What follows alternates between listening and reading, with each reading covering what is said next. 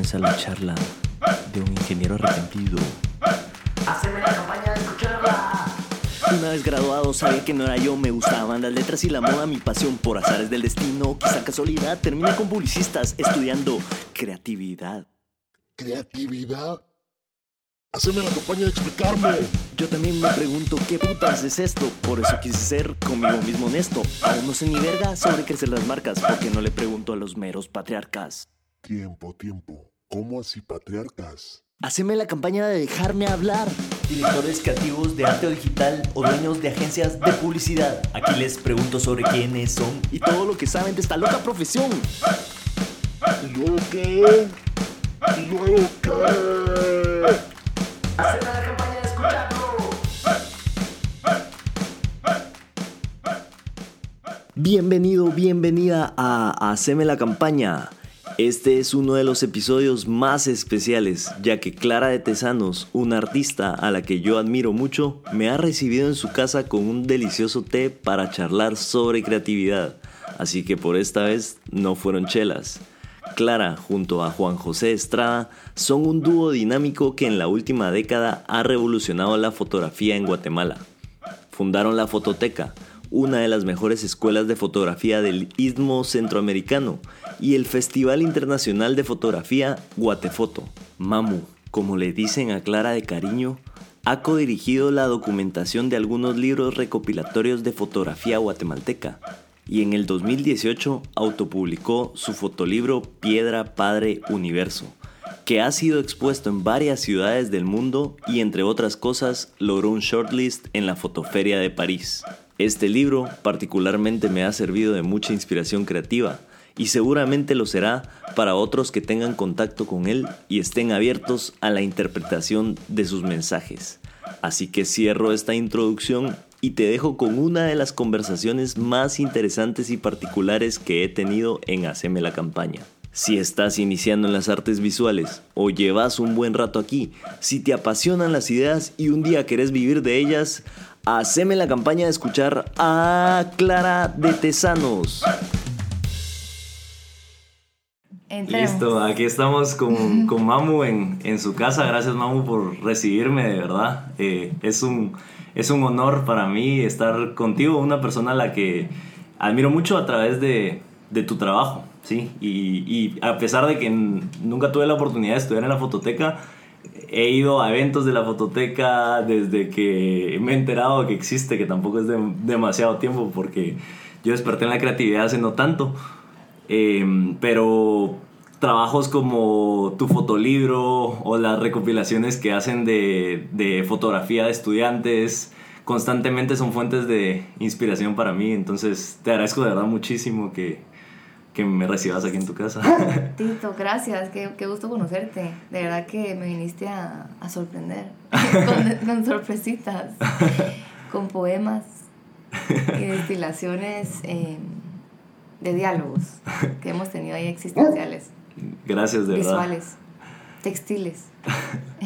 De, de, todo un poquito. Para, sí. para los que nos están escuchando, lo que sucede es que le tuve la oportunidad al fin de mostrarle a Mamu un proyecto que tuve de, de chalecos que transformaba poemas en, en piezas de, de, moda, en chalecos, pero una colección específicamente lo hice sobre sobre el fotolibro, entonces eh, es definitivamente un honor para mí esto. Es, es, qué honor para mí, qué increíble, me, me... Y, lo tengo puesto, solo para sentir a mi abuela, porque es una representación.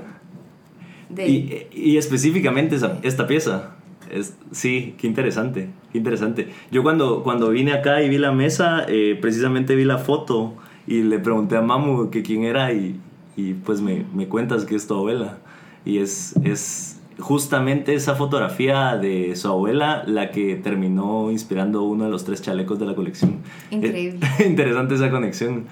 Y la, la luz traslapada entre la temperatura eh, fría, ¿verdad? Ajá. azul con el anaranjado, no, la traducción, o sea, el traslado de significado, hablábamos, ¿verdad? Eh, está muy interesante, como que de, de una dimensión a otra dimensión. les voy a poner en Instagram eh, fotos de, de lo que estamos hablando para que, para que entiendan Sí, porque, porque estamos como súper conectados con esto y, y la verdad que yo también sorprendido de, de, de que se haya generado esa conexión sin nosotros saberlo. Pues sí, ¿verdad? o sea, si, si, si venimos a hablar de, pues si venís a hablar de creatividad, pues creo que es el mejor ejemplo, ¿no? Es, hablar de, de esa chispita que te despierta algo y que después lo transformas en otra cosa y constantemente, ¿verdad? Con algo tan cotidiano y algo que una persona puede abrir un libro y verlo tan banal, ¿verdad? Como una persona verdaderamente inspirada y sensible a la vida toma estos, estos estímulos como para crear, ¿verdad? O sea, lo to- toma la oportunidad, ¿no? O sea, Ajá. es oportunista en ese sentido. Y hablando un poquito de creatividad, ¿cuáles son tus primeros recuerdos o, o cómo empezaste en este camino de la creatividad? Ay, mira, eh, definitivamente mi mamá y mi papá, un equipo, ¿verdad? La creativa y el carpintero que le hacía todos los sueños realidad a mi mamá y, y transformaba la casa todos los fines de semana. Mi familia es de Uruguay y vino aquí a Guatemala y éramos solo nosotros, pues éramos cinco y mis papás, no teníamos primos, no teníamos tíos, nada. Entonces como que de alguna manera, pues eso hacíamos los domingos, pues mi mamá tenía un taller atrás en la, en la casa donde renovaba muebles, nunca salíamos, entonces Semana Santa, yo me recuerdo pasar Semanas Santas, yo nunca iba a, nun- a ningún lado como que agarrar jeans y cortarlos y entonces pegarlos y hacerle, dibujarle, o sea, como que mi mamá sí nos hacía el cambiar el cuarto tres veces por mes, ponete, o sea, no, una vez al mes, no sé cuánto, pero como que bien seguido, pues todo, bueno, cambiamos el- cuarto, pintémoslo otra vez. Eh, Eso es bastante. ¿verdad? O sea, era como que una, un proyecto, ¿verdad? Como que esos proyectos, Ujú. como que siempre habían como proyectos y, y creo que de ahí, sí te puedo decir, como que de esa fuente, era una fuente de, de creatividad, eh, mis papás. Ajá, y por eso todos nosotros pues nos sentimos un poquito inspirados en ellos, creo yo. Y, y cuando creciste y te grabaste del colegio, ¿sabías a qué te querías dedicar? O, sí. Sí, o sea, puse, bueno, ese examen del colegio que te sale, me salió arquitectura, diseño y arte, ¿verdad? O sea, lo que pasa es que diseño no, no, no me llamó, eh, arquitectura tampoco. Pues la foto también era un poco el medio más accesible para mí en ese momento, pues uno, uno tiene las cámaras en quinto bachillerato y así como que, bueno, no, esto yo tengo que tomar fotos, pues, ¿verdad? Como que te entra el, a pesar de que mi mamá pues sí pinta, ¿verdad? o sea, como que sí estuve como cercano a, o, mi- o mis hermanas que hacen esto, que hacen, te- pues también hacía mucha, ¿cómo se puede decir? Como fashion. Te- eh, trabajo textil. vez. Trabajo Ajá. textil, mi, mamá, mi hermana estudió también diseño de moda, o sea, o sea, la veía yo dibujar en su mesa todo- todas las tardes, sus- con chavas con sus piernas largas, y, o sea, mi hermana, mi otra hermana grande haciendo bolsas, eh, no sé, como que creo que mis papás hicieron esa pauta, pero perdón, ¿cuál era la pregunta? Que no, eh, eh, no está bien que te Sí. preguntaba si, si sabías lo que querías. Ah, entonces sí, definitivamente arte, historia del arte era mi clase favorita en el colegio, y, y filosofía. ¿Y, y luego ¿qué, qué fue lo primero que estudiaste en Entonces la estudié foto. O sea, tuve la gran dicha que mi hermano es un ángel y me mandó a estudiar fotografía. Estuve tres años en Francia estudiando, un sueño, así caminando por las calles diciendo que había encontrado el- la pasión de mi vida tan joven, pues, o sea, me sentía tan dichosa, así como que ya, es que esto es, ¿verdad? Ah, Ajá. esto Y esto es. tenías entre 18 y 20 años. Ajá, 18 cuando ya salí del colegio, me fui a, a Toulouse primero, después paré en París, eh, asistí a fotógrafos, estudié eh, y, y la foto fue mi, mi ventana, ¿verdad? Ajá. O, o, la, o el medio del cual pues enten- entendí la creatividad, pues este es el hilo conductor de la, de la charla. Sí. Ok.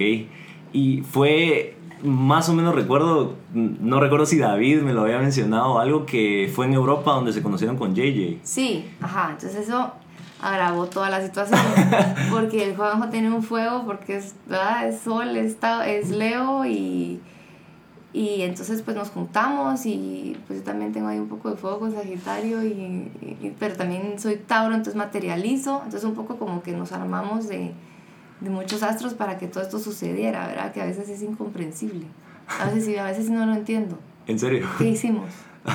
O sea, o qué, qué fue lo que nos hizo hacer, o, o qué canal fuimos, ¿no? O sea, como que el espíritu de... Ayer hablábamos, ¿verdad? Que, de que hacer fuego, o sea, armar la fogata quema, pues, Ajá. ¿verdad? O sea, pues cuando haces un guatefoto donde hay tanta gente involucrada y donde, donde pues como pasa magia, ¿verdad? Pues pura magia la que sucede. Y, y en el. Regresando ustedes de Europa, fue que de una vez fundaron Fototeca. Sí, entonces nos conocimos por la foto, ¿verdad? Porque él estaba en Barcelona y yo estaba en París, entonces bueno, así típico de MSN, Messenger, ¿verdad? Eh, hablamos y nos conocimos así y dijimos, no, hagamos esto en Guate.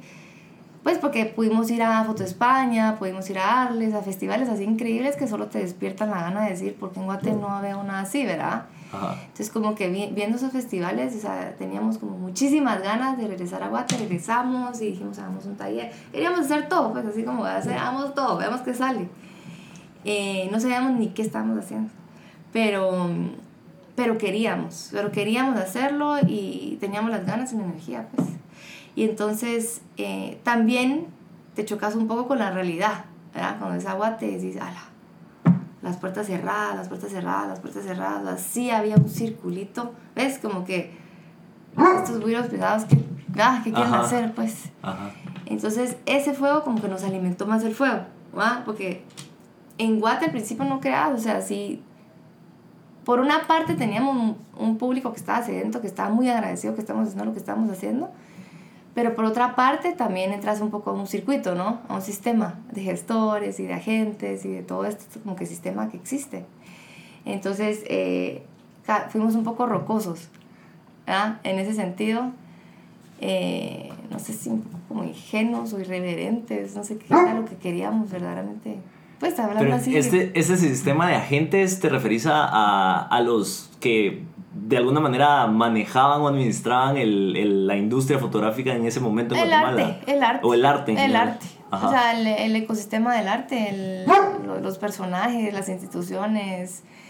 ¿Verdad? O sea, como que donde más tuvimos eco, que por ejemplo, por eso nació un Guatefoto, eh, fue porque conocimos a una puertorriqueña en la exposición de Luis González Palma en el New York Photo Festival y la Ajá. conocimos ahí y entonces abrimos una ventana al mundo, ¿verdad? O sea, por ella hicimos Guatefoto.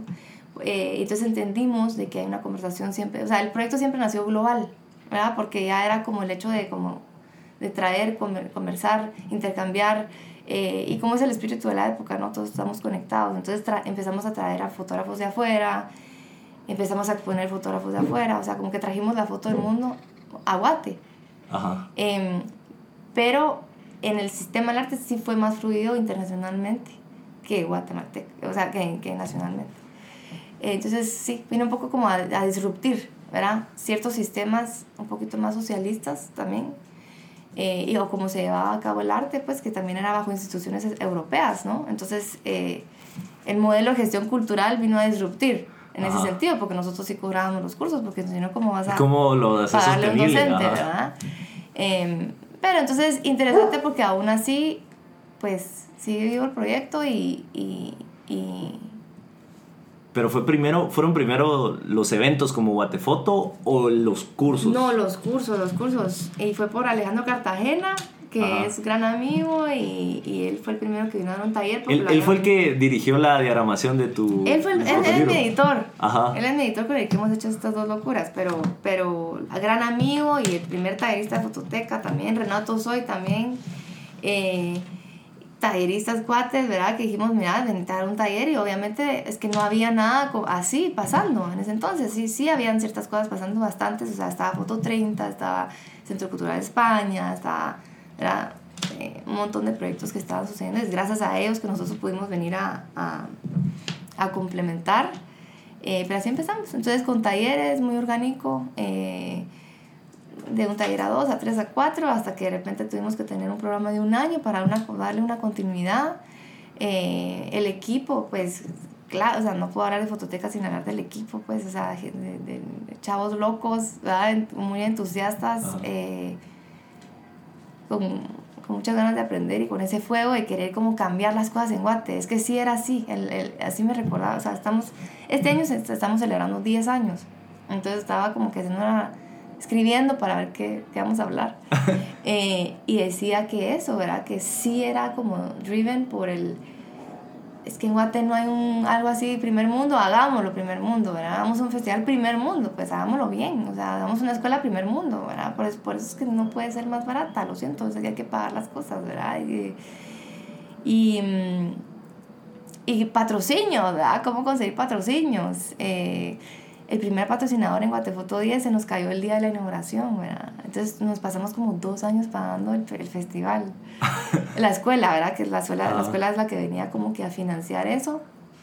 Y después, en el segundo, nos juntamos con el Andrés, entonces era perfeccionista total, ¿verdad? Andrés Asturias.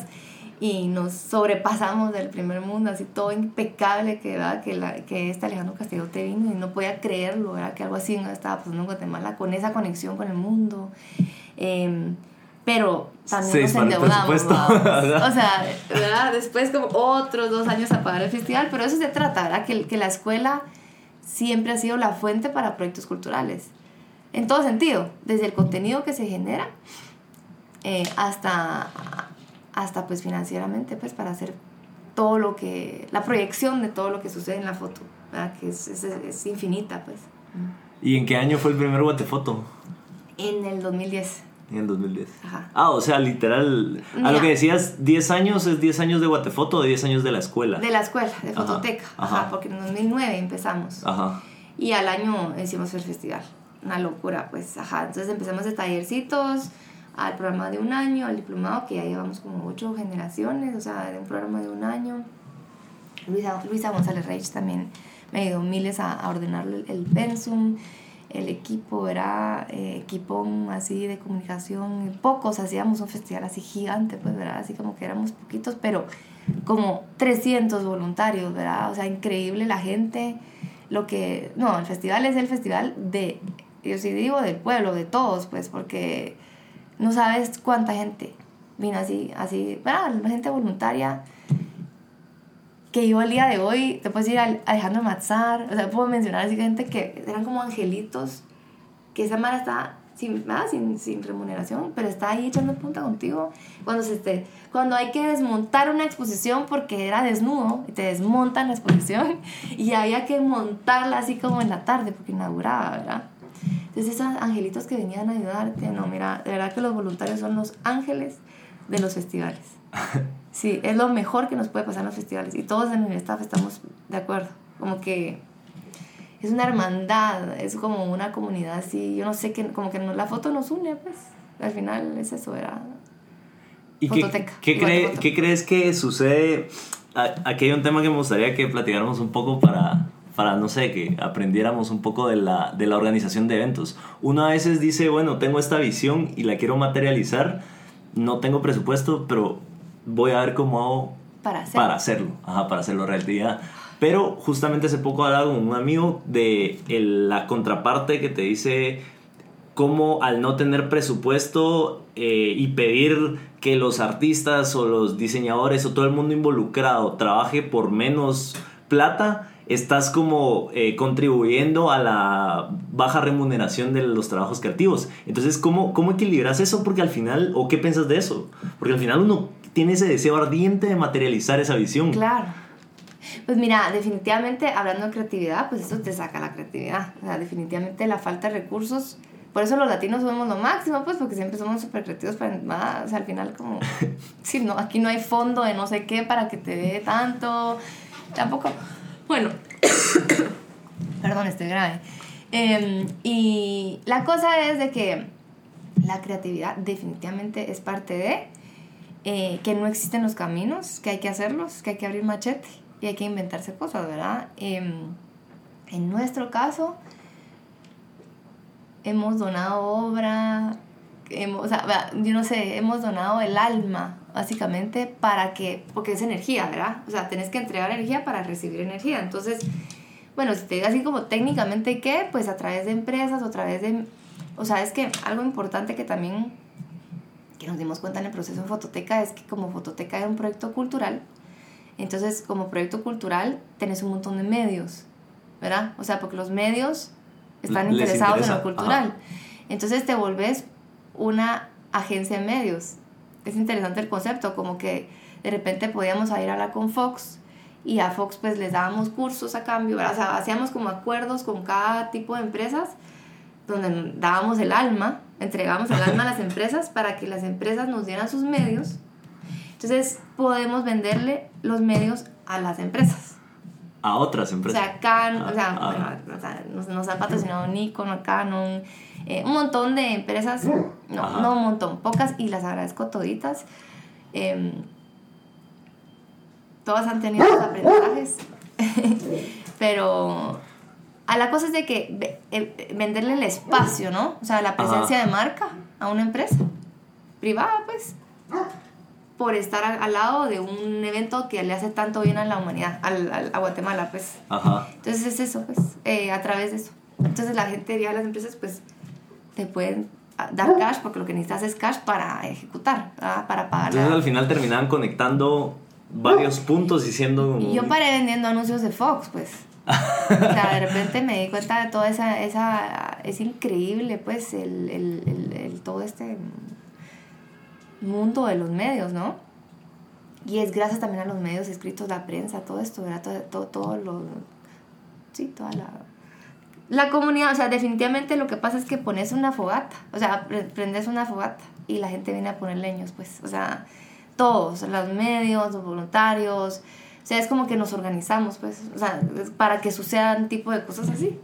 Em, no ha sido fácil, definitivamente hay que decir que no es nada fácil y la verdad es que te puedo decir que estoy en detox de eso por un buen tiempo, o sea, necesito unos 10 años tal vez para, para superar un poco eh, lo que conlleva gestar, porque gest- gestar conlleva el alma, pues, ¿verdad? Y más en países pues como los nuestros que no, no ha- o sea, que hay que empezar todo en pañales, pues, desde el interés para ir a un festival, ¿verdad? Al público, a- al interés de una empresa de, de apoyar.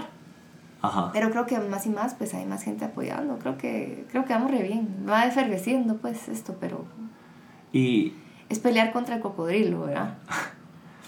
hablando un poquito de la fotografía en la región, en el momento en que empezó Fototeca, ¿cómo estaba? Digamos, hablando de Centroamérica o hablando de México, ¿cómo la veías en ese momento? Pues México siempre a tope, ¿verdad? México siempre va así como año- años luz de nosotros. Eh, creo que eh, El Salvador, por Walterio, ¿verdad? Como ciertas, ciertos líderes, ciertos artistas que han pues también gestado.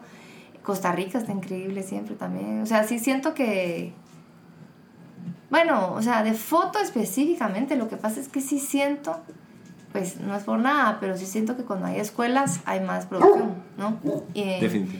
entonces, eh, digamos, en Costa Rica está la Veritas, ¿verdad? Y en México hay miles de escuelas y en El Salvador no sé si hay muchas, ¿verdad? Entonces, por eso como que creo que, pues entonces Fototeca vino a aportar eso en Guatemala, ¿verdad? Que más gente estaba haciendo foto, pues poco a poco, ¿verdad? Fue bastante poco a poco. Y lo, lo que más, a, mí lo que más me, me, me, me hizo alucinar en Fototeca es qué oportunidad es tener pues como, o sea, a mí me hubiera encantado tener eso, pues cuando yo estuviera en Guate saliendo de los de 18 años, encontrar un espacio donde puedo tener verdaderamente a, todos lo- los fotógrafos, ¿verdad? Reunidos en un espacio que te están dando información. Ajá. O sea, es como conectarlos, aunque viste que cada quien con, va con su ego, con su estilo, con su filosofía, y han habido un montón de, de roces y encontronazos, ni modo, pues porque cada quien defiende, defiende su filosofía y a su gente, ¿verdad? Y, pero es interesante ponerlos todos en un mismo lugar. Eh. ¿Y qué sucede después de esto, verdad? Entonces, toda esta gente que está recibiendo estos estímulos de Byron, de Andrés, de Renato, de, de tantos, ¿verdad? Eh, esa es la magia que me parece que es como, sí es hacer magia, pues, es como que poner la fogata para ver qué sucede. Y definitivamente también cuando nació el proyecto, nunca pensamos que iba a pasar ya. O sea, es de década, decíamos, en el 2020, decíamos, vamos a educar, se va, va- se va a estimular una nueva generación de fotógrafos eh, con la cámara, ¿verdad? Como medio de expresión. Eh, Que ya estamos a la vuelta de la esquina del 2020. que ya estamos en el 2020 y pocos, ¿verdad? Con, la, con, la, con los dedos de las manos, pero de aquellos que sí, talentosos y que yo creo, y les digo siempre que yo creo profundamente en su obra, pues, y que, viste, comprometidos, pues. Entonces, Ajá. eso es lo que vale, ¿verdad? Y haber estimulado la creatividad de tanta, ¿verdad? tanta gente que ha pasado por el proyecto, porque tengo que decirle que la gente cree, en- entra a Fototeca pensando que es la foto, pero es simplemente porque quieren encontrarse, pues, ¿ah? quieren, quieren conectarse con su ser Ajá. a través de la creatividad y a través de la creación. Es un poco el prólogo que escribía Yeye en Lenguajes de Luz, ¿verdad? Que era, eh, me recuerdo que hablaba un poco de, de una exploración al interior de, de nosotros mismos a través de la fotografía. Eso, Ajá. es, eso, es solo un medio para entrar, ¿verdad? A, a- a entender el imaginario de uno, a, a cómo estás construido, qué te construye visualmente, ¿verdad? Como, y los resultados, pues, y, y, y, haber sido, o sea, ser, ¿cómo se puede decir? Testigo de estas transformaciones, para mí ha sido un gran regalo en mi vida. Mira, Fototeca para mí también ha sido una gran herida. Herida y lo mejor que me puede haber pasado. ¿ah? O sea, tiene las dos. la oscuridad y la luz. Eh, pero, pero de la luz, te cuento, es como que la, la transformación que hace el arte, ¿no? Es, que hace, y el arte lo que pasa es que te conecta y te trata de, pues te, te, te, te apoya para entenderse más, ¿no? O la- los pensamientos, ¿no? La, como tu, tu espectro de vida, cómo ves la existencia, pues. Qué lindo. Hay una, hay una cosa Ya que... nos pusimos aquí a platicar. de no, no, sí, está súper bien. Hay una cosa que, que, que quiero saber tu opinión. Y es que con esta generación de, de fotógrafos sumado a Instagram como un medio de difusión Sí. relativamente masivo, ha surgido mucha gente que, que empieza desde cero, muy empíricamente, toma fotografía y, y empiezan a surgir ya, ya no 20, Sí. sino 100, 200 fotógrafos en Instagram. Y entonces la, la gente que está fuera del medio termina viendo o valorando, como no entiende la fotografía, termina valorando todo igual cuando definitivamente alguien que, que estudió, que lleva un proceso Con mucho más conceptual, que, o, o mucho más hasta espiritual, puede llegar a un nivel de trabajo mucho más profundo. Sí. ¿Qué opinas de este fenómeno en cuanto a los pros y los contras de esto? Mira, eh, es que lo que pasa es de que la imagen ya se volvió este, este lenguaje universal, ¿no? O sea, así como antes al- todos teníamos que tener viromes de lapiceros, pues ahorita todos tenemos nuestros lapiceros conectados a nuestra mano, ¿verdad? Entonces es, sí, es otro medio de comunicación el cual nos hemos conectado más como humanidad. O sea, es una realidad y la foto en la prensa, en todas partes. O sea, la, la imagen es lo que habla hoy en día. La gente ya ni quiere ni leer, ¿verdad? Cuesta. Eh, entonces lo veo más como esto, ¿verdad? Como que es una herramienta, eh, pero siempre están los pensadores, siempre están los, los creativos, siempre están los, los que van más allá, ¿no? O sea, definitivamente eh, es como los poetas, o sea, los poetas y los que escriben, eh, los que escriben objetivamente, no sé, como un- Ajá. como una descripción más peri- periodística, ¿verdad? No sé cómo decirlo, en, en, en retórica, en el lenguaje, no sé cómo se llama. Pero es como que relatar si eso es un árbol verde a la metáfora de un chaleco, ¿verdad? De un árbol verde. Ajá. Entonces, como que lo que tú me preguntas es más como que esa, esa tensión entre, entre que el fotógrafo ya no se puede resaltar mucho, o sea, ya- que ya hay más creativos y que está un poco contaminado el, el medio. Claro, y, y yo lo he observado de doble vía. Del lado de, de este montón que, de, de fotógrafos emergentes que todavía no han estudiado, que yo también Sí. los entiendo en el sentido de que, bueno, voy a empezar, pues me voy a, voy a hacer, voy a hacer, y eso es lo que me lleva a, a ser empírico, mientras, no sé, incluso unos pueden pensar luego estudio, pero, pero mejor empezar de una vez. Sí. Y eso está súper bien. Pero también está el otro lado cuando existe eh, definitivamente, eh, por lo menos para mí que me encanta esto, yo veo la diferencia entre alguien que estudió en la fototeca y, y cualquier otra persona que toma fotografía en Guatemala, pero mucha gente, incluso en, a nivel, en las empresas, eh, emprendedores y lo que sea, no, no valoran esa diferencia Mm. artística como lo es. Y, entonces a uno le queda la sensación, ¿será que todo este eh, montón de, de gente que toma fotografía Sí. Está devaluando el trabajo de estos pocos eh, que estudian? Sí. ¿O cómo funciona esa dinámica? Sí, es como los fotógrafos análogos se los comió la fotografía digital, ¿no? O sea, la- las, las cosas se van moviendo muy rápido, ¿verdad? Y, y sin saber ni qué va a pasar con la fotografía como en unos años, pues, pero a nivel, si te puedo como que contar desde el a nivel como más de, de- sobre fotografía contemporánea, ¿verdad? Como la, la contemporaneidad de la imagen, o sea, cómo verdaderamente ha como siempre estado como innovando, es, pues lo que me resuena a mí es este manifiesto postfotográfico, ¿verdad? Que escribe John Foncuberta, que es muy... ah, Yo, yo lo amo, yo soy fan completamente de él y de su sarcasmo, eh, pero entiende lo que está sucediendo con la imagen y entonces él lee, él pre- o sea, ve más allá del futuro y entiende que eh, la imagen está completamente muerta, dice, ¿verdad? Y dice, de- habla del fotosaurio, ¿no? Como que el Ajá. fotógrafo que todavía se está fijando, eh, así como en la foto análoga, en revelar, en, en encuadrar. Entonces se ríe un poco de él y dice, o sea, la imagen ya está tan perdida, ¿verdad? Ya es, ya es otro medio, es el medio para las masas, ¿no? Entonces, ¿cómo replantear eso como artista? O sea, ¿cómo replantear la, la fotografía a través de la tecnología, eh, la fotografía a través de la instalación? O sea, ¿qué esquinas ha tenido que encontrar la fotografía para seguir siendo contemporánea? Y entonces, re- eh, alejarse de, todo es- de toda esta, ¿cómo le pudiéramos llamar? Fotografía superficial, ¿verdad? Un poco sí. en la superficie. Em, desde el acto que todos están tomándose el selfie, o sea, la, la imagen, o sea, es que ya no podemos ni hablar de cuántas imágenes se producen al día, ¿verdad? Entonces es como una, una, una locura de tema, como la la foto, o sea, en general se pegó la tecnología y esto ya es otro tipo de medio diferente, que es muy diferente a la pintura, pero ahorita también existe la, la ilustración, ¿verdad? Ajá, ajá. pues como en digital. Entonces, no sé si me fui por la tangente, pero eso por, un par- por una parte. Y después, como fotógrafo comercial o como para vivir de ello, hay que seguir innovando, hay que seguir viendo cómo, cómo transformarse y, y si ya no te llega, pues si ya no se valora la, la, imagen donde estás ejerciendo, pues entonces ejerce en otra parte y ejerce de esa manera.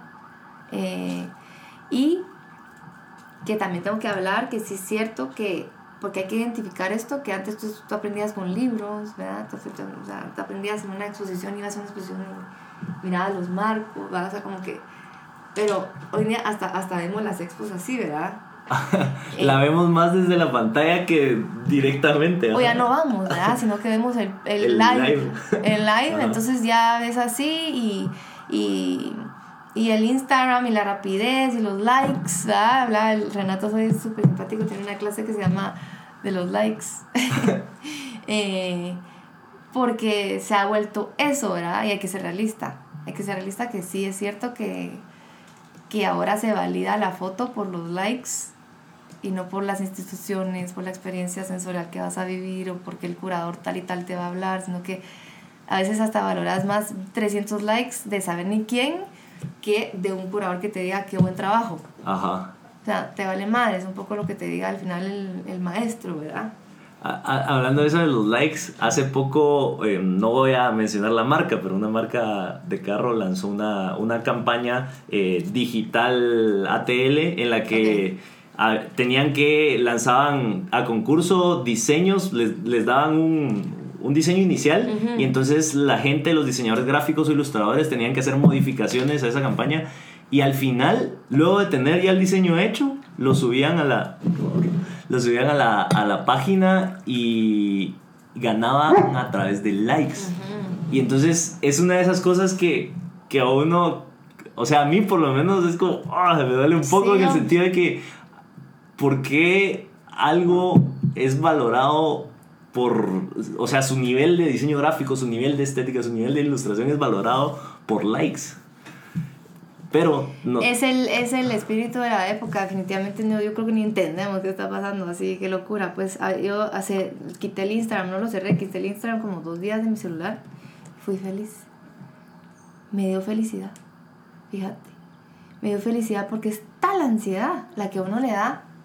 Ver la galería no sé qué en Buenos Aires, ver no sé qué artista, mira concurso, no, no, no, es que es, es, un, es un montón de estímulo de que te causa ansiedad, ¿verdad? Como que que estoy aquí siendo sentada aquí en esta mesa, ¿verdad? Entonces lo quité, obviamente ya regresé, pero, pero, pero, pero sí, es todo un tema, ¿verdad?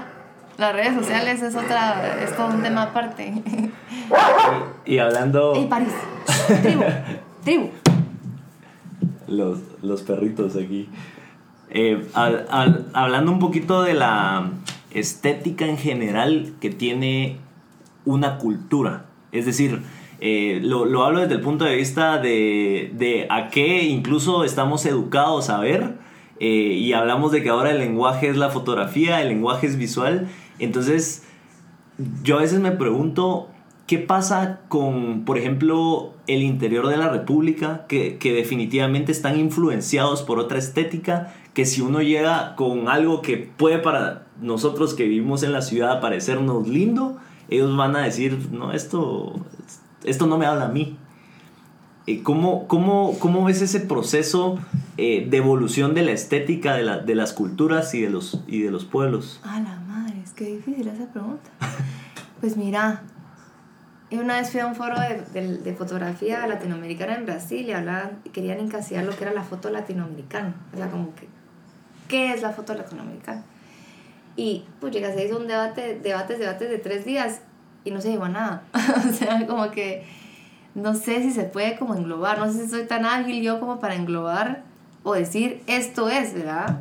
Em, pero sí, de- definitivamente pues hay influencias, ¿verdad? O sea, hay que, hay que pensar en qué influencia, qué está influenciando en, en el exterior. Pues me cuentan que Shela es una cuna de, de cultura también, ¿verdad? O sea, estética, puchicas, qué difícil, porque tengo también, imagínate que también si, si te pones a pensar como que cada institución tiene también cierta estética, porque Ajá. al final atrás de las, de las instituciones hay personas, ¿no? Entonces, ves proyectos ultravioleta, a veces una estética, ves, eh, o incluso Ciudad de la Imaginación, que es afuera de la ciudad, es otra estética. Entonces sí, esas son aportes, ¿verdad? Son aportes distintos, más documentales, más ficticios, más eh, amarillistas, incluso, sí, como que el estilo, ¿no? El estilo de, de lo que son como medios, ¿no? Sí. Y, y yo, yo un poco preguntaba esto porque además ha sido una duda ¿hacia que, que, me, que, me ha, que me ha picado bastante. Em, por ejemplo, hablando del diseño gráfico, si, un- si vamos a... No tenemos que ir al interior para darnos cuenta que, que muchas de las tiendas, de los locales, están pintados desde hace tiempo con una tipografía Sí. súper así... eh, a veces hasta rústica y lo que sea. Tenemos eh, en el interior, vemos un, muchos centros de impresión que te dicen te hacemos el diseño gráfico. Y lo que hacen es literalmente montar una imagen sobre otra y poner un texto en cualquier tipografía. Claro. Y entonces eso hace que colectivamente uno va por las calles y si no sos consciente de lo que te está influyendo a nivel visual, sí, es cierto. eh, educas tu mente a ver ese tipo de cosas. Que cuando ves algo que, que podríamos estar equivocados porque no somos nadie para decir que tenemos la razón, pero cuando Sí. ves algo que es lindo, Sí. que, que viene de otra estética un poquito más desarrollada y trabajada y conceptualizada, ellos, los que, mm, o sea, si, si no estás consciente, vas a decir esto es feo. Sí, no, totalmente. Y me resuena ahorita mucho el documental este de Danny Schaefer. No lo vi. Ah, pues es buenísimo y habla de todo este, toda esta estética que, que carga pues Guate, ¿verdad? Y la verdad es que pues, me imagino que Centroamérica un poco como em, quiche, ¿no? Ajá. Como bastante quiche y, y sí, vas a la muela feliz en la zona 4, ¿verdad? Y no sé, cierta, o esta casa que está hundida en la zona 4, estos imaginarios que definitivamente existen, incluso, todo el art deco que pues tardío, ¿verdad? Que está en la zona 1. eh. Lo que pasa es de que esto sí es, es, es, es pues, ajá, estás hablando aquí de eh, lo que nos influye, ¿no? Los imaginarios, lo- el contexto, nuestro contexto visual. Eh, pero tal vez hablando como que más del estilo de lo que se produce, Ajá. que fue lo que yo entendí en la primera pregunta. Ajá. Ya es un poco más difícil porque también eh, hay mucha influencia global, ¿no? Claro. O sea, sí, o sea, es un Byron Mármol y tiene sus influencias, ¿verdad? O sea, sí puedes ver sus influencias, o sea, puedes entender que hay unos que vinieron antes que nosotros, ¿verdad? Y que, y que somos influencias, ¿verdad? Incluso Juanjo como con un Eggleston, ¿verdad? O sea, como que, o sea, yo que quisiera ser Francesca Guzmán, o sea, como que la primera, como que cada quien tiene su donde aprendió o donde verdaderamente le resonó algo, ¿verdad? Eh, ¿Tú crees que al Sí. final sí. simplemente no nos deberíamos pelear con esta realidad y sim- o sea, me refiero a es que uno a veces entra en eso de digamos, yo trabajo en publicidad y, y entonces Es que la tenemos publicidad esa es otro mundo. es- ese es otro mundo, ajá, pero tenemos como este paradigma interno en donde decimos eh, enseñemos estos tres visuales y el que va a elegir el cliente es el feo. Ah, sí. o sea, son, son bromas así Sí, que, sí. que al final están fundamentadas en experiencias previas, Pues, definitivamente. Sí, es que el buen Pero- gusto va. Pero, pero es que también uno, mm, o sea, hasta me pregunto, ¿será que es correcto decir alguien buen tiene buen gusto? Ajá, porque solo es un gusto diferente y... Pues mira, yo creo que hay unas cosas que sí. A veces sí, no sé. La única manera O hay probablemente de cosas como más vulgares, quisiera decir de repente. Ajá. Pero es una palabra más. ¿Verdad? un- una de las cosas que probablemente pudiera fundamentar el buen gusto es los estudios. O sea, el estudiar, Ah, el sí. leer, el visitar, el experimentar. Sí, Entonces, no le no puedes negarle a alguien que tiene esas experiencias el gusto que tenga, Sí, no.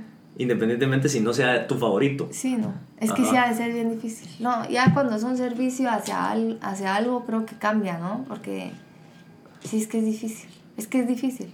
El, el mundo, digamos, de la creatividad cuando ya tenés que venderlo. Cuando tenés que ¿no? O hacerlo sea, masivo. Cuando ya tenés que hacerlo para que otros lo entiendan. Cuando ya haces el propósito de producir, ¿no?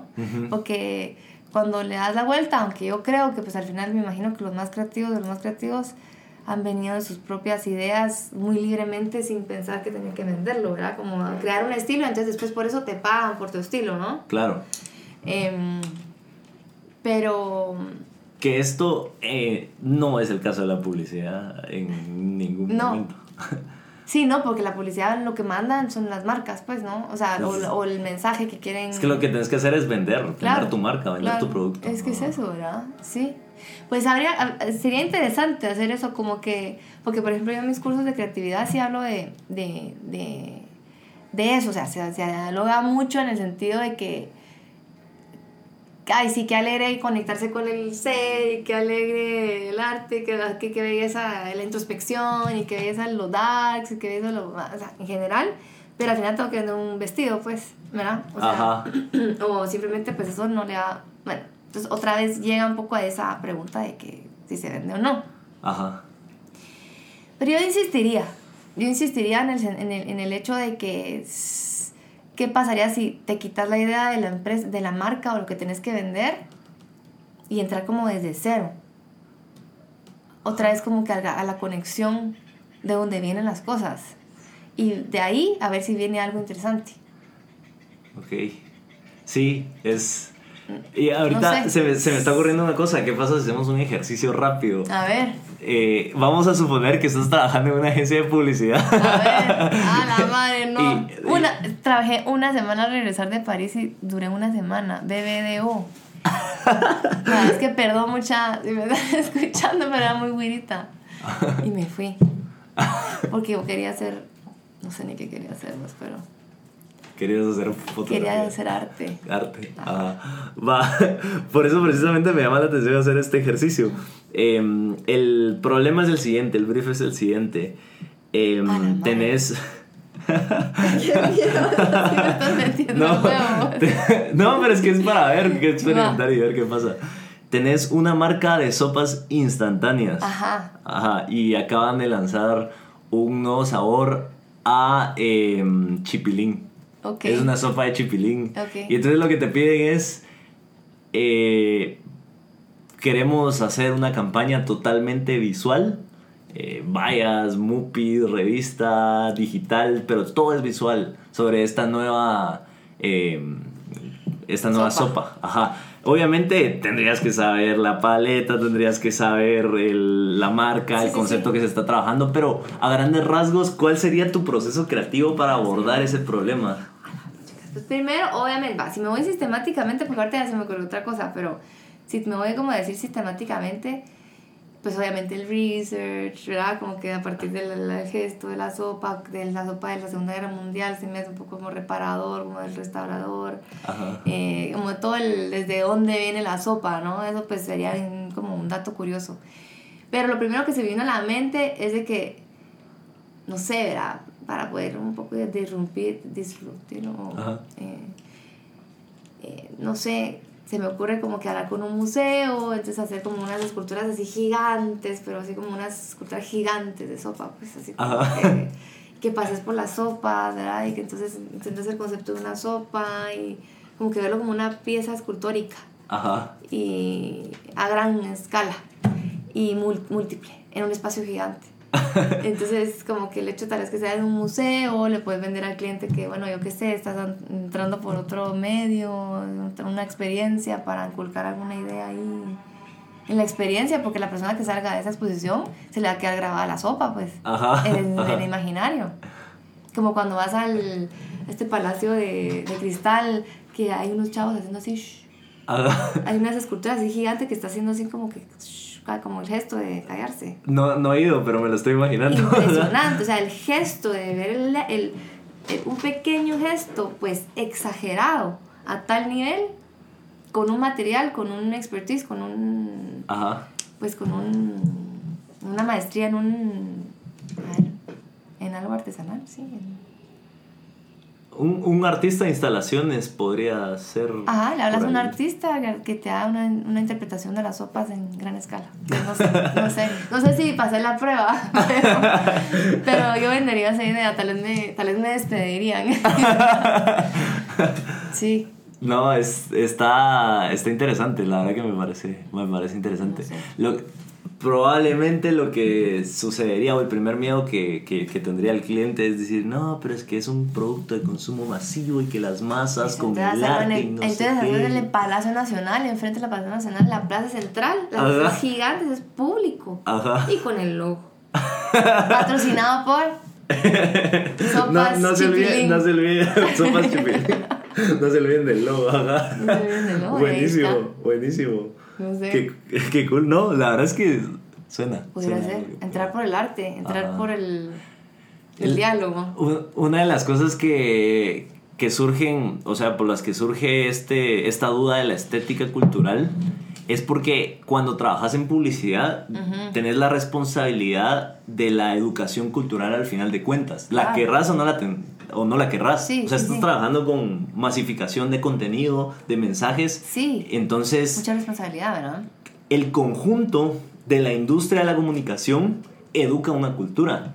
Y, y a veces me he puesto a imaginar Total. utópicamente que si de repente toda la industria de la comunicación cambiara su estética a otra, otra, totalmente distinta, la gente al principio sentiría un choque, pero sería una manera súper agresiva de educar también la estética de, de, de al final de la, de- de la gente. Entonces es un tema, ah, un dilema para mí entre yo hago algo para que la gente entienda, asimile y le guste, o yo aporto algo que bajo mi responsabilidad de educación cultural va a elevar eh, las expectativas artísticas de la gente.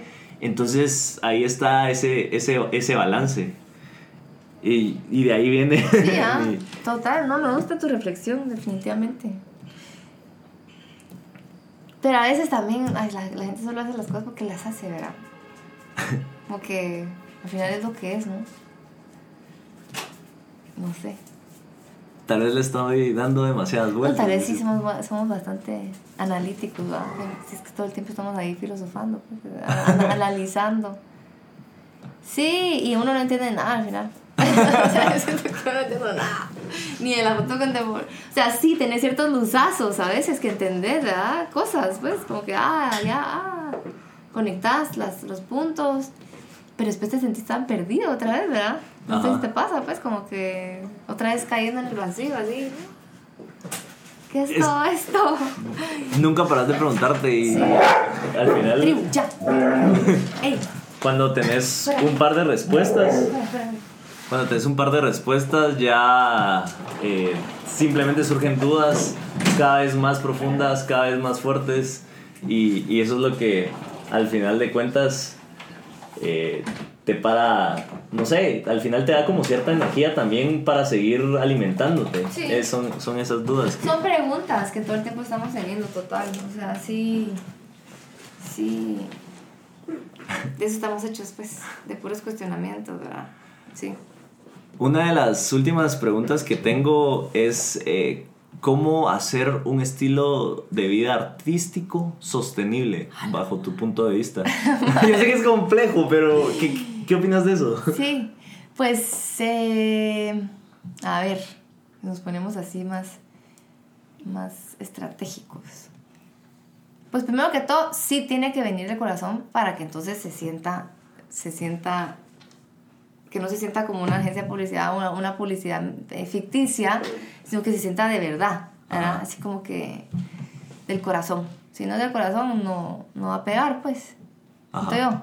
Ajá. O se va a hacer ver superficial y todo esto, ¿verdad? Em, entonces, ¿qué es eso que viene del corazón? ¿Para qué vinieron? Pues, ¿para qué uno viene? Pues, para...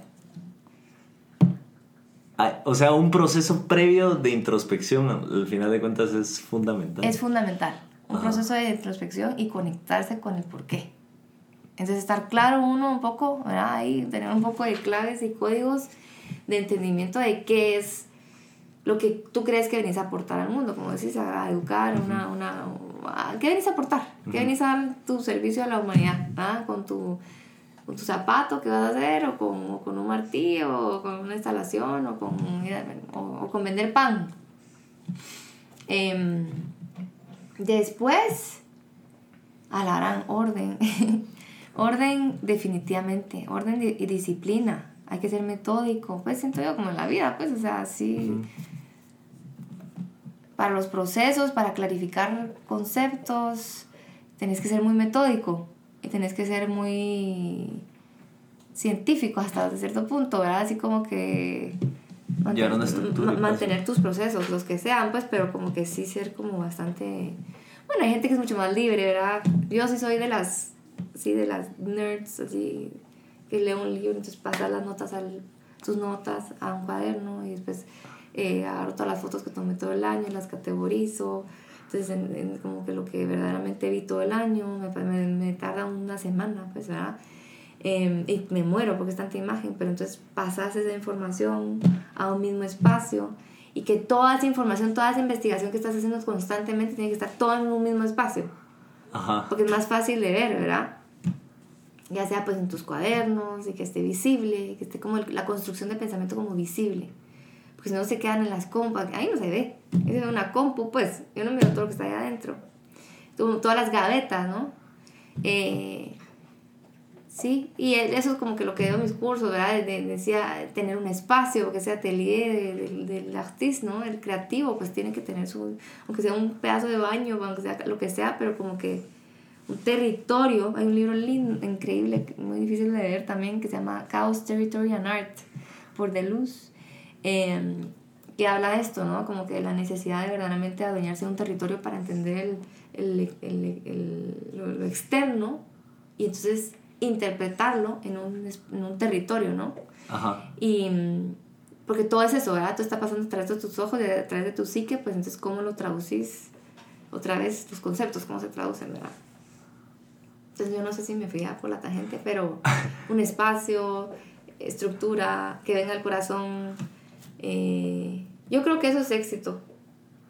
Y porque al final van a estar felices, pues, o sea, Y al final eso, la felicidad es- o esa satisfacción es la que va a ser sostenible tu vida independientemente de los sí, ingresos millonario de luz. Ajá. de luz porque yo sí siento pues o sea que siempre más arte que administración ese sí es mi, mi, mi lema y me ha costado en la vida porque la verdad es que no sé por qué me metí a la administración me ha, ha sido mi, mi cuco o sea mi, mi aprendizaje pero bueno me ha tocado entonces eh, me ha hecho crecer en su en su en sus pues la administración me ha, me ha aportado a mi, a mi proceso creativo algo. Quiero hacer una breve lectura de esto porque, pues, para la gente que está escuchando, tal vez una, un otro punto de vista, pero me refiero a la lectura de lo que acabas de decir. Ajá. Y mi interpretación de esto es, en la medida en que uno tenga esa pasión por encontrarse a sí mismo, por buscar dentro, por buscar qué es lo que le gusta, qué es lo que quiere hacer, Claro. se va a acercar más a un estilo de vida sostenible. Sí. Porque a veces es que es, de verdad, pues es clave, ¿verdad? Es mejor estar feliz que con la billetera. O sea, el que a veces los millonarios no tienen tiempo. Entonces son los pobres. Yo siento que esos millonarios que no tienen tiempo son pobres. Es que el- es muy relativo, ¿verdad? Entonces el no tener tiempo para el ocio, que era lo que decían los griegos, ¿verdad? El, el ocio, eh, todo el mundo lo malinterpreta, pero es el momento donde uno se conecta con el espíritu, donde uno, ah, los griegos pues se ponían a leer, o yo qué sé qué se ponían a hacer, a dialogar, a, a filosofar. Seguro en Instagram no estaban. Ah, no, y entonces, eso, cuando hablo del ocio, hablo, hablo del Instagram. Fíjate, ahí voy a hablar de eso después porque lo hablo en mis clases. Pero em, el negocio es el no tiempo para el ocio. Es la negación al ocio, Al a ese ocio. tiempo para ti. Entonces, es yuca.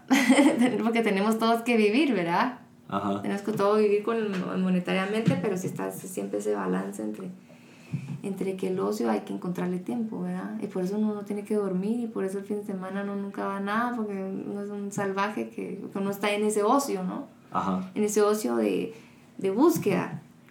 Em, y hablando entonces del ocio, de lo, de lo de mis clases para cerrar, bueno, no sé si ya estamos cerrando, pero... em, No, sí. que ahora aparece esta, esta cosa que te dice que cuántas horas estás en el celular. Ajá. Entonces siempre, siempre todo es que no me dio tiempo de hacer el proyecto, es que no me dio tiempo de investigar. La Mara, ¿va? Y yo, pero entonces, pero ya viste cuánta, cuánto tiempo tú pasas al día en el celular, en las redes. Y a veces, o sea, es una locura lo que te sale. Entonces, escoge bien el tiempo de ocio, ¿verdad? O sea, si tenés dos horas en tu celular diarias de Instagram, entonces agarra tu Instagram y solo socalo de puras referencias, porque si estás trabajando en el ocio. Ajá. ¿no? Ajá. O sea, mucha gente se va a pelear contigo porque sos una, ah, pero como que solo alimentate, ¿no? O sea, si estás pasando dos horas en el celular en las redes, que no sea algo que no te aporte, pues. Entonces, que te aporte a tu propia investigación, porque la creatividad es, es investigación también, ¿verdad? Entonces, como que, que te aporte tu investigación de vida. Buenísimo. Y ya para cerrar, cerrar, cerrar, cerrar, Sí, sí, sí. ¿qué consejo le darías a cualquier persona que está empezando en, en su carrera creativa, cualquiera que sea? Ala, pues que qué alegre. Qué, qué buen camino. Porque sí siento que la creatividad es como el, ejer- es como el, el ejercicio, el, es como ir al gym. pues. Ajá. O sea, como el ser humano es un... eh, tiene la naturaleza de ser creativo, ¿no? Y, y- y- y que así se manifiesta. Pues la tecnología es creatividad, la humanidad, los edificios, o sea, todo es creación, ¿verdad? O sea, eh, pero entonces primero que lo celebre y que diga que qué buen camino, porque pues al final creo que es como, es aquel atleta, es un atleta, ¿no? Pero de, de pensamiento. Ajá. Eh, ¿Y qué consejo? Pues eso, ¿verdad? De llegar a la raíz, de llegar a la raíz de por qué quieren crear. Creatividad es introspección, es conexión con el ser, es porque al final en una agencia de publicidad viene alguien que tiene muchas ideas, es porque constantemente está, está trabajándose, pues está trabajándose en, en su imaginario, en sus referencias, en sus noticias, en la innovación, en, en la búsqueda, en la infancia, en qué te... las, las las paredes tapizadas de la casa de tu mamá, todo eso te influye y si lo tenés bien claro, si lo tenés como que todo trasladado a un plano físico terrenal, es más fácil de, de ver que, cuál va a ser tu aporte, ¿no? Como creativo. Súper bien. Buenísimo, Mamu. La verdad que me hubiera encantado muchas más horas de plática Sí, porque yo puedo seguir hablando contigo y, y- y siguen Sí, surgiendo dudas y siguen surgiendo cosas, pero, pero sé también que, que tenemos un poquito el, el tiempo, el- hablando del tiempo, el tiempo limitado. Ajá, ajá, ajá. Eh, gracias, Mamu, gracias por eh, recibirme y, y Gracias, bueno, Tito. Qué, qué, qué alegre platicar contigo. Qué buena plática. Sí. bueno, Gracias no- por invitarme. nos vemos a la próxima. Espero no haber hablado babosada. no, no, no, para nada, para nada.